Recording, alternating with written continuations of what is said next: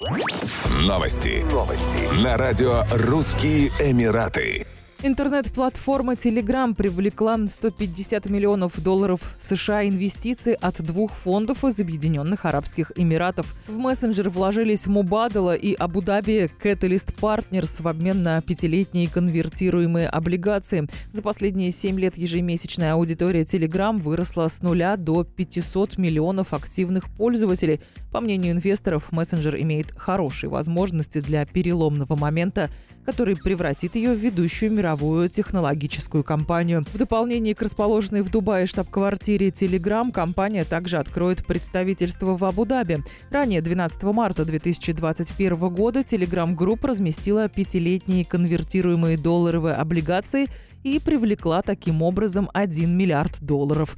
Ставка по бондам составила 7% годовых. Вырученные за счет продажи бондов деньги Telegram направит на покрытие долгов. В 2018 году Telegram привлек 1 миллиард 750 миллионов долларов США от 175 инвесторов на развитие блокчейн-платформы ТОН.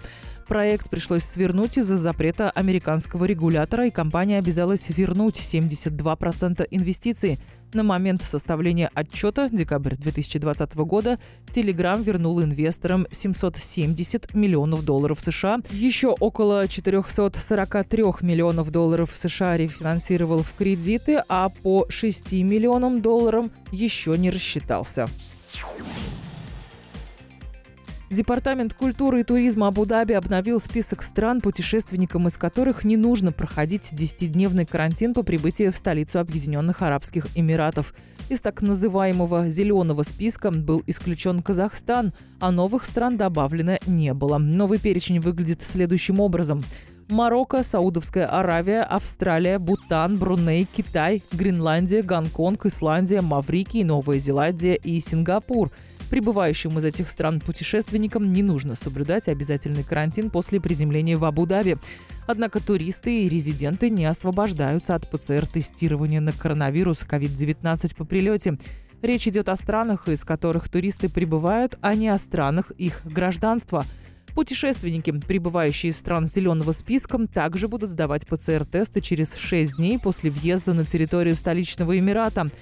Туристы, прибывающие из всех остальных стран, должны сдавать ПЦР-тест по прибытии на восьмой день после въезда на территорию Абу-Даби, а также проходить обязательный 10-дневный карантин. Еще больше новостей читайте на сайте RussianEmirates.com